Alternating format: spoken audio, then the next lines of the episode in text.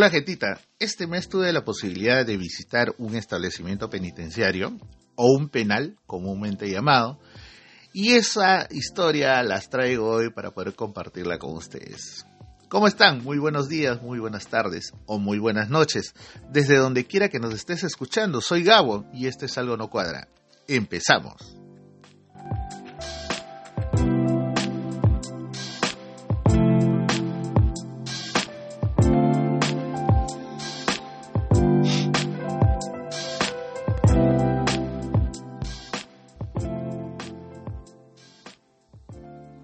Nada, gente, agradecer a todos eh, aquellos que nos escuchan y que todavía nos siguen por las redes sociales. Sí, todavía, todavía nos siguen en las redes sociales. De verdad, muchísimas gracias a todos y cada uno de ellos.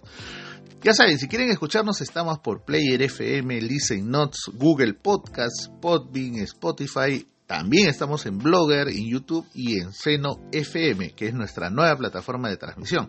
Y como ya sabes, puedes escucharnos desde donde tú quieras tu PC, tu tablet o tu celular. Baja el aplicativo que más te guste y síguenos. Ya sabes, likea, suscríbete, pero sobre todo, compártelo. Arrancamos con la cortita de la semana. La primera cortita de la semana tiene que ver con la tía Dinita.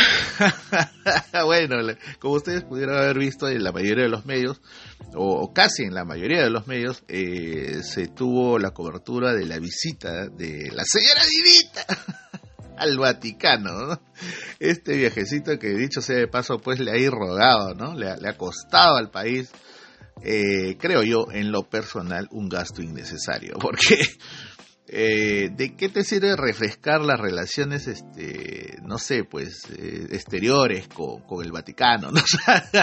Pues, digamos que no es un sitio donde la gente normalmente acude o un país al donde normalmente acude para trabajar o necesitan de alguna manera eh, ciertas condiciones para poder ir a trabajar, no sé, o sea, yo, yo siento que el Vaticano más es un punto turístico, obviamente es, la, la, meca, queremos ponerle en algún tipo de, término, para toda aquella persona que, que profesa la, fe católica, ¿no? Y que, bueno, gusta de hacer ese tipo de recorrido. bueno, pero en el caso de los presidentes y los presidenciales, digamos que es una especie de ir a Disneyland, en el sentido de que es ese, ese lugar a donde todos los presidentes quieren llegar y todos quieren ser atendidos por el máximo representante de la Iglesia Católica, que es el Papa, ¿no? Bueno, no sabemos si implícitamente van a pedir perdón por todas las por todas las fechorías que, que, hacen durante su gobierno o que hacen, que, que están haciendo, que harán o que hicieron, ¿no? Pero en este caso muy particular eh, creo que, que, fue bastante eh, descriptiva, muy, muy gráfica, incluso la, la, la, foto tomada al Papa junto a la señora Dinita.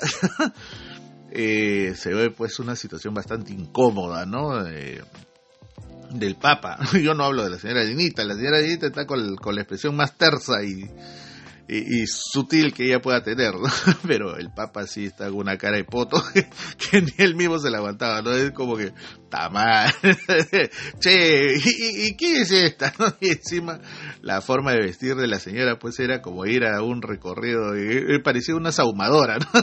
Pero no sé, o sea, yo siempre tomo lo simbólico, ¿no? La señora supuestamente está yendo a presentarle los respetos a, la máxima representación de la Iglesia Católica, va vestida pues de, un negro rígido, ¿no? Pulcro, eh, y dentro de lo simbólico pues lo negro significa la muerte, Así que, bueno, no sé exactamente qué habrán pensado los asesores al decirle que, que vaya vestida de esa manera creo que los asesores la odian, porque es una de las hipótesis que se han estado manejando esos días respecto a eso.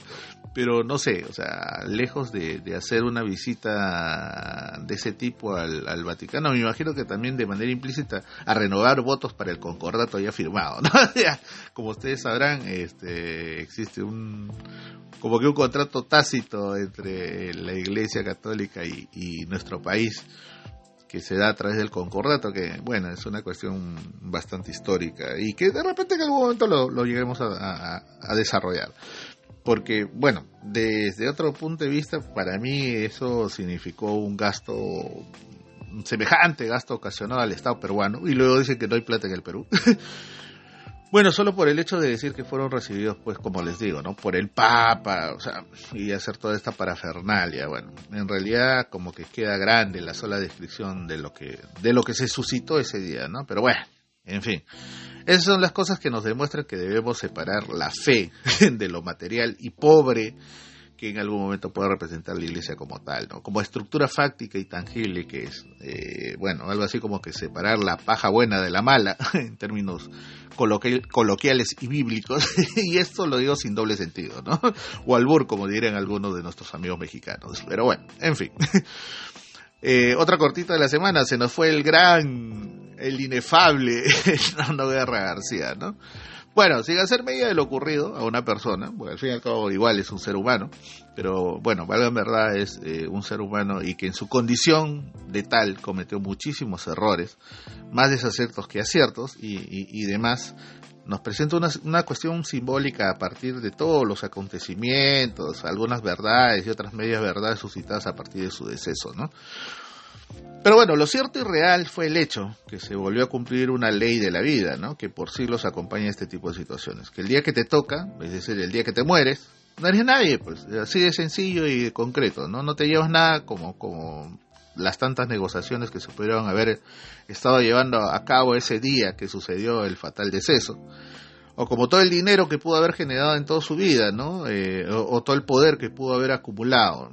Eh, lamentable deceso, pero peor aún, lamentable pérdida de alguien que pudiendo haber hecho cosas importantes desde su posición, en los últimos años de su vida se dedicó eh, solamente a servir a quienes solo destrozan nuestro país. sea la tierra benévola para quien se suma a ella. ¿no? Que en paz descanse el otro hora Nano Guerra García. En fin. Eh, blindaje de una más. la, otra inefable, Roselina Burús. bueno, y todo por un tono, ¿no? O sea, es lo más, lo más estúpido que puede haber en la vida de un congresista, ¿no? Que seas señalado por un tono, ¿no? O sea, y en el caso de esta señora, eh, no es la primera vez, ¿no? Si recordamos, esta congresista ya eh, en algún momento fue parte de otro tipo de celebración por el día de su cumpleaños en plena pandemia, ¿no? y bueno, que siendo descubierta por terceros, eh, recién nos da eh, fe o nos da el hecho de lo ocurrido, ¿no? O sea, si no fuera por gente que estuvo dentro de esas celebraciones, sobre todo de la última, de repente a lo mejor nada de eso nos hubiéramos dado por enterados, ¿no? Si no fue por un hecho de sangre que, se suscitó a partir de este tono, de esta fiestita, no a lo mejor nada de lo que estos congresistas normalmente hacen a espaldas de la población nunca nos hubiéramos enterado de nada. ¿no? Bueno, lamentablemente ante el, fallecimiento de uno de, las personas que fue parte de esta, de esta fiestita organizada, dicho sea de paso, desde la oficina de la congresista, para su pareja sentimental, así ella lo niegue, otro era padre de la patria, ¿no? porque fue otro congresista. Eh, bueno, dicho sea de paso, pues eh, este Pata, que es pareja sentimental de la señorita Amurus. Eh, bueno, eh, ha sido nombrado en ciertas ocasiones, pero también por, por hechos delictuosos. Eh, bueno, en fin, a partir de todo este tema que iba más allá de lo que se podía apreciar, o sea, de, la simple fiesta, se comenzaron a, digamos, a salir a luz nuevas situaciones, ¿no? Viajes de parejas bajo fachadas de viajes de representación, que es lo más grave, ¿no? Bolsas de trabajo para familiares entre estos congresistas que están vinculados de manera sentimental, eh, bolsas para hacer la fiesta, solventada entre comillas de manera voluntaria por el equipo de Amurus, para darle esta fiestita de cumpleaños al novio de esta señorita, o sea, el otro congresista, eh. Y por ahí, bueno, un par de nalgadas y exacerbadas declaraciones de otros congresistas con, con ciertos guiños cómplices entre ellos mismos, ¿no? Hasta un blindaje en comisión de ética, donde fue a parar, pues, la, la congresista Muros, ¿no? Que finalmente fue darle, pues, una, una amonestación y decirle que vaya a tomar sopita de pollo a su casa, ¿no? Porque hacía frío. una vez más, bueno, vemos la ineficiencia de un Congreso que trabaja de espaldas a quienes los eligieron, ¿no? Eh, dejando de lado incluso el reglamento propio del, del mismo Congreso, ¿no? que implica ciertas sanciones ante el comportamiento, la inconducta de estos personajes que fungen de ser padres de la patria o padrastros de la patria. Pero bueno, en fin. Eh, bueno, entrando un poco a la history sobre la cual este, quería compartirles el día de hoy y, haciendo mención de manera inicial eh, en este mesecito que pasó, bueno, siempre pues el tema del trabajo, de algunas cositas que estoy haciendo, de, de, la universidad por un curso que estoy llevando, bueno, me han dado la posibilidad de, de, retomar lo que me gusta, que es la comunicación, y es a través del cual hoy día nos estamos eh, vinculando, relacionando o comunicando. bueno, este mes ha sido un poco complicado, como les decía, para estar conectado, para producir algo el tiempo se va rapidísimo y ustedes saben que una vez que entras a octubre, das un guiño y estás en noviembre, bostezas y estás en diciembre y se terminó el año, ¿no? Y a veces no hay tiempo para sentarse y generar, ¿no? A veces hay temas que se me van y bueno, eh, no estuve anotando, sí estuve bastante distraído y lamentablemente se pierden, pero hay algunos temas que, que, están en la cabeza dando vueltas y se me han, se me han ido, pero bueno, aquí regresando a contarles algo de lo que me sucedió hace poco, ¿no? Y, espero sea de su agrado, ¿no? Hace poco fui parte de una visita a un establecimiento penitenciario, o un penal, o una cárcel, ya para ponerlo en términos poco amables, en realidad me parece poco amable, pero bueno, era un establecimiento penitenciario de, de mínima y mediana seguridad, de tipo de régimen cerrado, ordinario, ¿no? según términos eh, de la normativa vigente. Eh, bueno, ¿cómo es? no? A veces la desinformación hace que tú llegues hasta cierto nivel. Hasta donde yo sabía solamente había código penal y ya. Poco tiempo después descubrí que había un procesal penal y también había un código de ejecución penal, en donde de alguna manera se brindan eh, algunos detalles o condiciones o criterios para considerar eh, a, una persona interna, algunas condiciones incluso para, para el, espacio que se le va a brindar a esta persona que va a ser internada por eh, haber sido pues este principal agente de una afectación delictiva y cosas así, ¿no? imagínense, tanta normativa que tenemos y desconocemos, ¿no? Pero bueno, como les decía, retomando. Eh, hace poco fui parte de una visita a un establecimiento penitenciario de mínima y mediana seguridad de este tipo de régimen, ¿no? de tipo cerrado ordinario, es decir, dentro de un penal. Porque si hermochos y hermochas, como les decía, ¿no? hay una serie de clasificaciones y irregularidades que existen en torno al tema penitenciario. ¿no? Eh, pero eso también me remitió, apenas llegué al sitio, me remitió a una, una cuestión pasada en donde recordaba eh, que no era la primera vez que yo llegaba de visita a un penal, sino que recuerdo que cuando era niño, eh, mi papá y mi mamá una vez eh, fueron a visitar a un amigo de mi papá que tenía o que estaba cumpliendo su proceso, ¿no?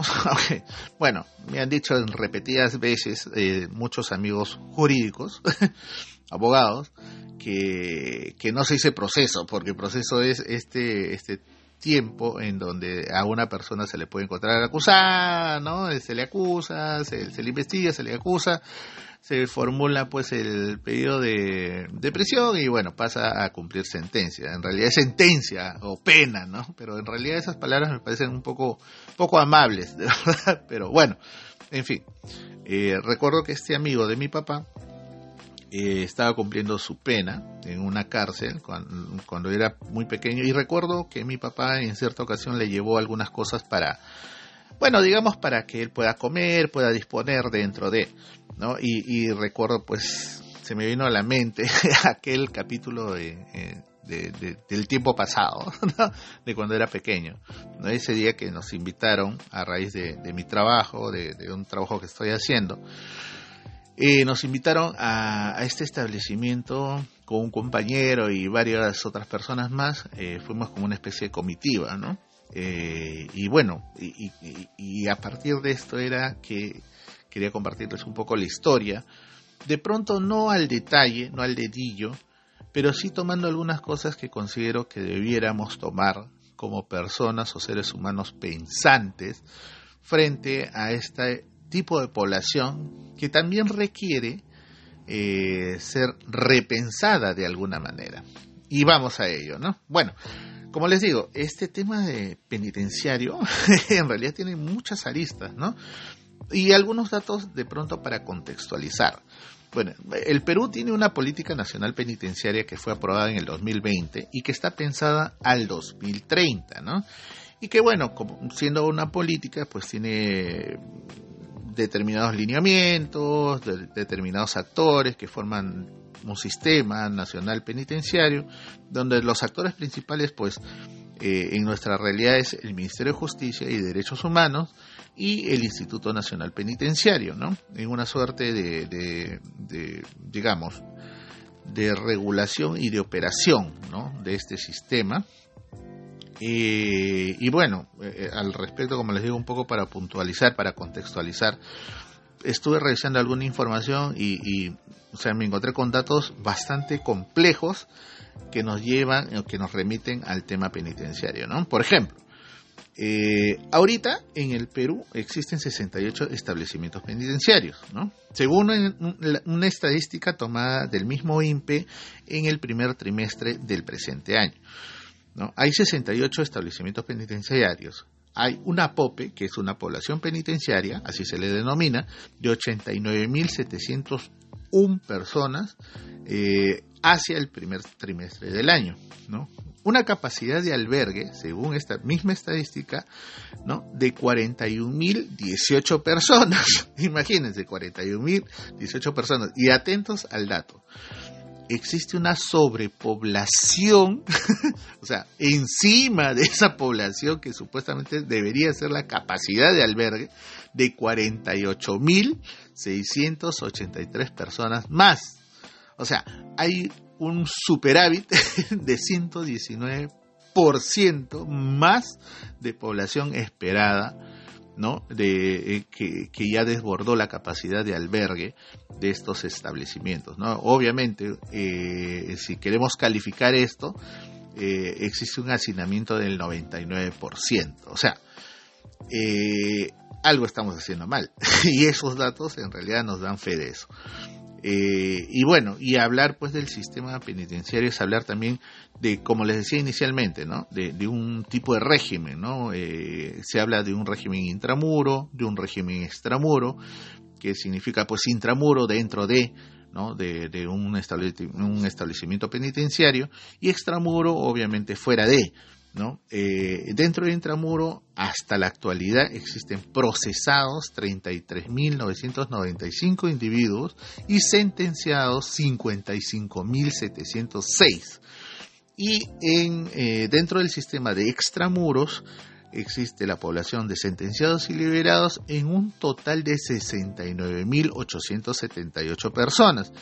¿Y a qué nos referimos dentro de la población de extramuros a sentenciados y liberados? No es que estén liberados, están libres y ya frugal, no, o sea, liberados bajo ciertas condiciones. Y ahí entra a tallar un poco el término o, la ley normativa que nos refiere al Código de Ejecución Penal, en donde pues se refiere a liberados, entre comillas, aquellas personas o individuos que están cumpliendo aún una sentencia o una pena, eh, bajo ciertos criterios, ¿no? Grilletes electrónicos, libertad condicional, comparecencia, entre otros, ¿no? Arresto domiciliario, entre otros.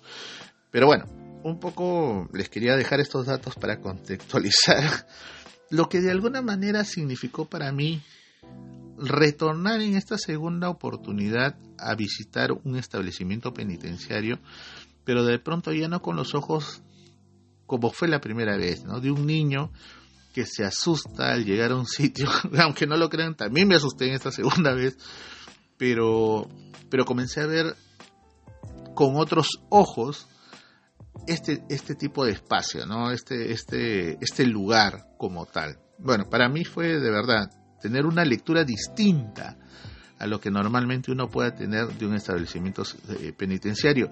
Y yo siempre voy a la cuestión simbólica cuando llego a un sitio nuevo, trato de rescatar algunas cuestiones simbólicas que comenzaron a salir así de pronto en el ejercicio que tengo casi a diario de este tipo de lectura que yo tengo de mi entorno. Eh, comenzaron a saltar a cada paso, ¿no? Bueno, desde la entrada, ¿no? La forma de registrarte, la forma de tomar tus datos, de pronto el cuidado que tienen de, de, de que tú siendo un externo a ese espacio no te veas afectado, el hecho de que te registren para saber quién eres, para darte el permiso de poder entrar, en realidad también nos da toda una lectura al respecto, ¿no? Los espacios, incluso antes de entrar al establecimiento, y la cuestión simbólica de lo, de lo que busca eh, proyectar el establecimiento como tal, ¿no? Espacios en donde tú puedes encontrar, pues, este, jardines, cuestiones eh, elaboradas eh, de manera artesanal, por los mismos internos, como, como pequeñas artesanías, pero pequeños ceramios, eh, o de pronto algún tipo de obra en función a, materiales ya reciclados, ¿no? Como llantas,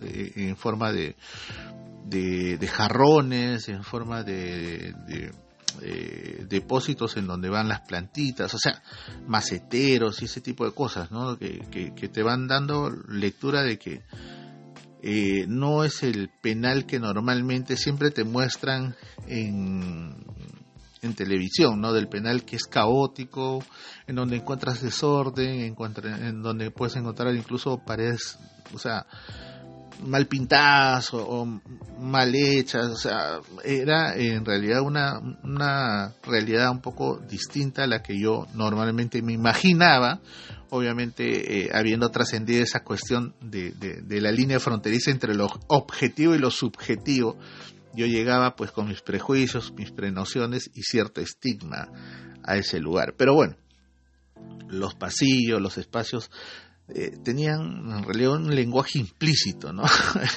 y que yo sentía que gritaban muchas cosas, pero de una manera silenciosa, ¿no? O sea, las miradas, el silencio, la tonalidad de, un, de, la voz eh, cuando las personas se iban presentando, o sea, en realidad es, es simbólico todo. Para mí fue realmente impactante porque era un, varios mundos dentro de un espacio tan cerrado, ¿no? varios mundos dentro de un mundo, de una realidad.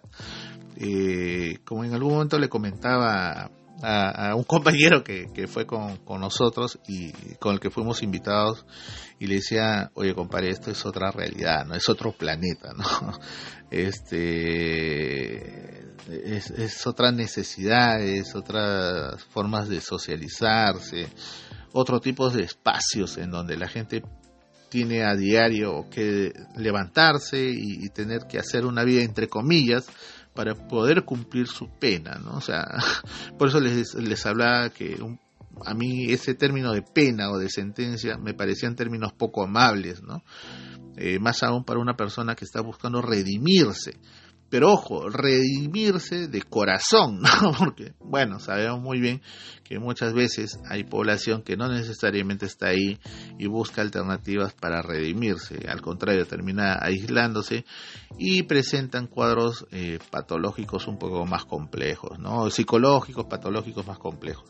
Bueno, las puertas enrejadas que daban paso a cada espacio donde nosotros íbamos adentrándonos y, en donde, como les digo, no se desenvuelve pues un enorme grupo de personas, no un enorme gentío que, que, que bajo condiciones de mínima seguridad pues aún todavía conservan ciertas comodidades, ¿no? Frente a aquellos que presentan complejidades en sus afectaciones delictivas y de las cuales pues eh, fueron partes y no actores principales de los mismos y que hacen que incluso sean aislados, ¿no? Porque así trabaja el sistema penitenciario en nuestro país, ¿no? Aislar el mínimo del de mediano o el de máximo complejo o, más compleja eh, digamos eh, condición eh, en la cual haya cometido la afectación delictiva, ¿no? O sea, de, máxima seguridad, que, esos eh, incluso son penales un poco más especializados, más especializados, más complejos y que no necesariamente están dentro de un territorio en donde hay comunidades cercanas, ¿no? Sino que están más alejadas, como en el caso de Chayapalca, por ejemplo, ¿no? Y bueno, este, incluso el lenguaje eh, de, la persona, del individuo que, te daba la bienvenida, en este caso de muchos eh, guardias de seguridad, eh, con la mirada desconfiada, con la mirada cortante en algunos casos, no distaba mucho de aquellos que estaban incluso privados de su libertad. O sea, esa desconfianza, esa mirada de desconfianza inicial, de, preguntarte, ¿y tú quién eres? este, hasta que nos podíamos identificar y de alguna manera se rompía también el hielo. Era pues, este, creo yo, eh, realmente eso sí formaba para mí parte de su resocialización, ¿no? Porque si tú tienes un grupo de personas en donde todos los días eh, cumple un determinado eh, reglaje o algún mínimo de condiciones, eh, prácticamente lo, lo, robotizas, no lo automatizas. Pero ¿qué pasa cuando, cuando se acerca una cara nueva a querer socializar con esa persona, a querer establecer un vínculo personal con esa persona? Eh, y, lo extraes de su situación, de su condición de interno, y pasa a ser nuevamente una persona que, que está en diálogo con otra, ¿no? En este caso nosotros, que estuvimos ahí haciendo la visita. Bueno, como les digo, el espacio es súper reducido para mí, en lo personal, para una supuesta resocialización, eh, que debería, nos habla más de un espacio en lo personal, eh, y eso sí los voy a recalcar, de un espacio más castigador, ¿no? que busca que mires pues a la pared para arrepentirte de lo que has hecho, ¿no? Casi una analogía del niño reprendido y echado a la esquina del salón de clases, ¿no? Donde pasa la vergüenza de ser señalado como aquel que, que, sin necesidad del uso de orejas de burro, en este caso, eh, es ya estigmatizado por la sociedad, eh, una sociedad que, bueno, no se exime de pecado alguno, de hecho sea de paso, ¿no? También, sino por el contrario que en muchas ocasiones disfraza sus excentricidades o vulgaridades eh, lujuriosas a través de máscaras que usa diario por un tema de apariencia o, de mantener las formas. Eh, bueno, pudimos visitar algunos espacios más dentro del establecimiento donde se pretende desarrollar algunas competencias entre los internos, ¿no? con la finalidad de que al terminar su proceso, eh, porque sí, pues me parece difícil hablar de verdad de sentencia o de pena sobre todo por la carga negativa, por, la, por, el término poco amable que conlleva este término como tal de sentencia de pena, no pena viene de, pena, de dolor, de sufrimiento, cuando en realidad debería ser un camino que, que, busca dotarlo de capacidades para que él ya no vuelva a ser lo mismo, ¿no? Pero bueno, eh, que, que, que de alguna manera desarrolle en la persona algunas habilidades que le permita su reinserción social y obviamente una mínima o nula reincidencia delictiva, ¿no? Pues habiéndosele ya castigado por el acto delictivo cometido, se supone que no debiera volver a cometer el mismo delito o ningún otro, en el mejor de los casos, y que además sirva de ejemplo, de modelo ejemplificador para otros que pudieron pensar o cometer algún tipo de afectación delita, delictiva en algún momento, o que de repente por ahí pensaran en, hacerlo. ¿no?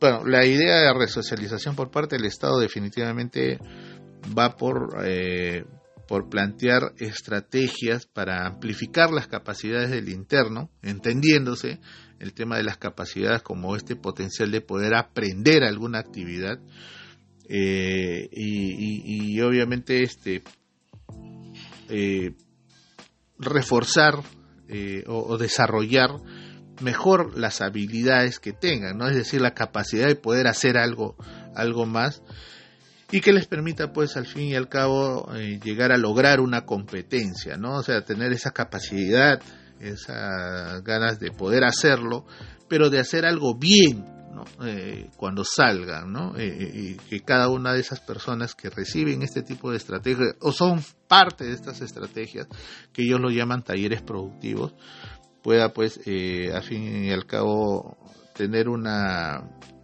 una reinserción menos difícil. Eh, pudimos observar y ser parte de algunas de estas experiencias que incluso eh, nos contaban que ya hoy en día son microemprendimientos gestionados dentro, desde dentro del mismo establecimiento, calzado, eh, mochilas, trabajo en cuero, cerámica, artesanía, ¿no? Algunas experiencias de resocialización vinculadas al tema comunicacional incluso, ¿no? Eh, había una experiencia de estación de radio que funcionaba dentro del mismo establecimiento y otras estrategias que sugieren pues la, tan ansiada reinserción soñada, ¿no? Este, pero habían cosas o detalles que nos mostraban un poco esa carga afectiva, emotiva, reprimida en los internos que es más, eh, más que visible, ¿no? Cuando, cuando en una de esas nos acercamos y comenzamos a hablar con, con un señor que era eh, fabricante de calzado, y dicho sea de paso, de un calzado muy bueno, trabajan con cuero, eh, y los productos son muy buenos. Este, este señor nos decía un poco entre alegre y, sorprendido que, no hay mucha gente que va a visitarlos de esa manera, eh, que incluso él no estaba en su tierra, él este, estaba haciendo, cumpliendo su pena en otro lugar y que solamente le faltaban ya tres años y que su expectativa era seguir haciendo lo que él estaba haciendo, o sea, seguir haciendo calzado y que quería poner su marca, ¿no? Y, y, es más, ni siquiera quedarse en sus tierras, sino salir fuera de ella, irse a otro país y llevar el producto que él hacía, ¿no? Que eran calzados para varones, para damas y para niños.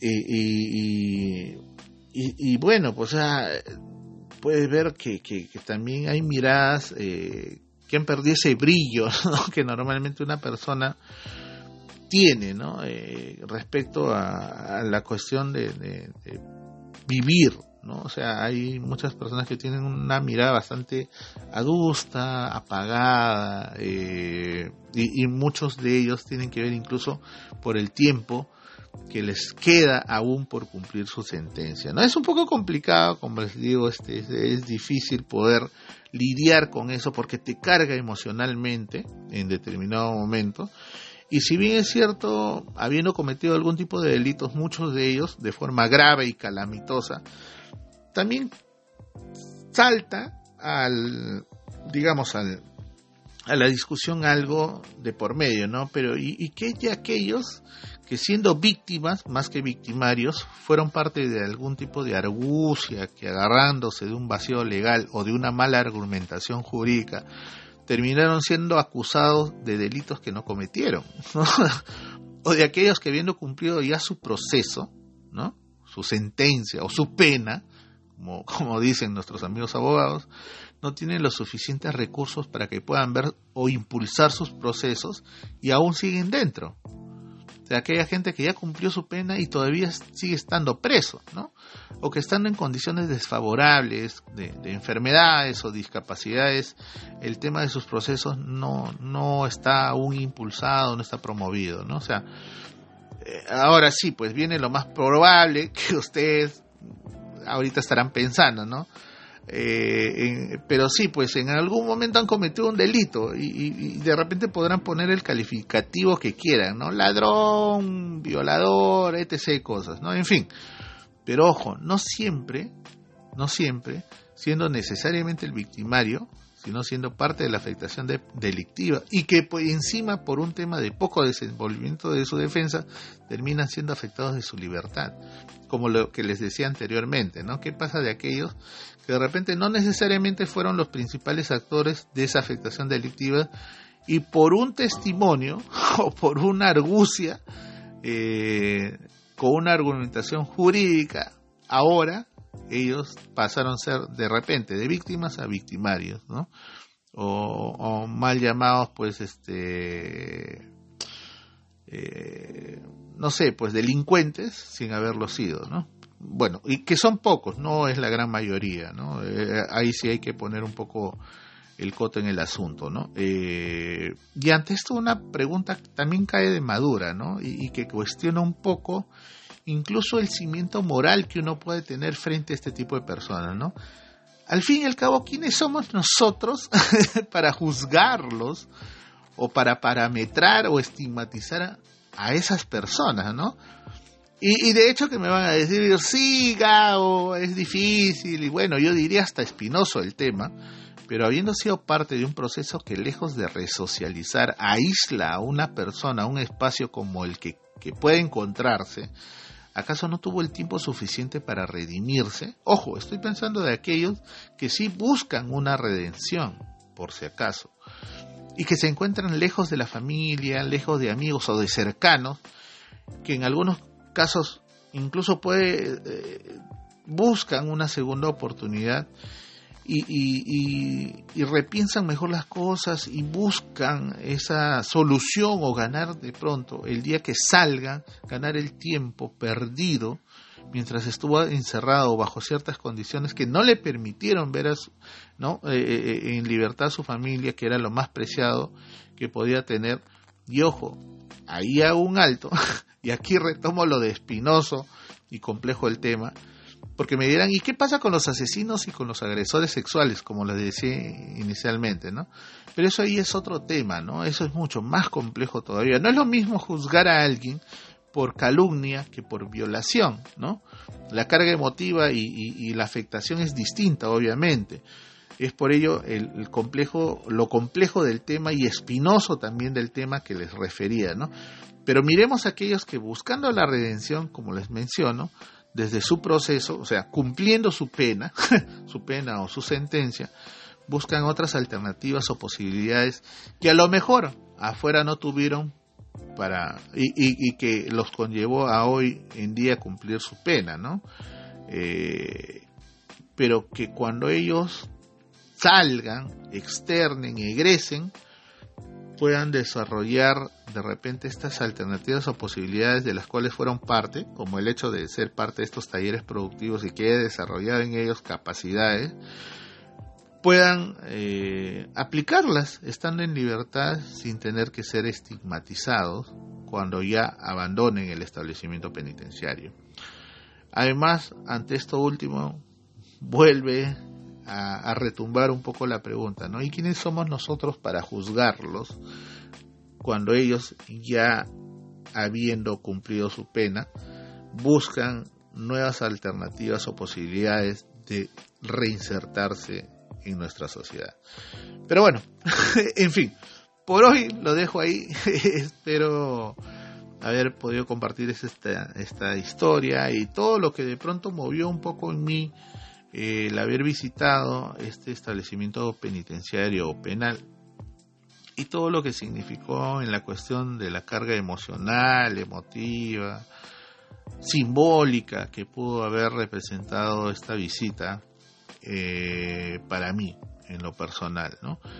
Creo que hay mucho que hacer dentro del sistema penitenciario, hay muchas cosas todavía que mejorar, eh, pero siento que, que hay avances lamentablemente, eh, sí, pues cuestiones presupuestales, obviamente por, por viajes, no, no, digamos, no programados, pero bueno, en realidad, este, en los tantos años que llevo ya dentro de, de la estructura del Estado, dentro de, de, del sistema público, eh, les puedo decir a ciencia cierta, plata hay, ¿no? Dinero hay, presupuesto hay, sino que a veces está mal programado, mal distribuido o mal gestionado. Pero bueno, en fin. Por hoy lo dejo ahí, gente. Gracias por acompañarme. Deja tu like, deja tus mensajes o historias en mis redes sociales, pero sobre todo comparte el contenido de Algo No Cuadra. Ya saben, el gringo ya está dando sus primeras oleadas, ya se siente el calorcito, pero tampoco no hay que confiarse. Cuídense mucho, gente, ya saben que se les quiere a montones. Ya nos estaremos escuchando. Hasta la próxima. Chao.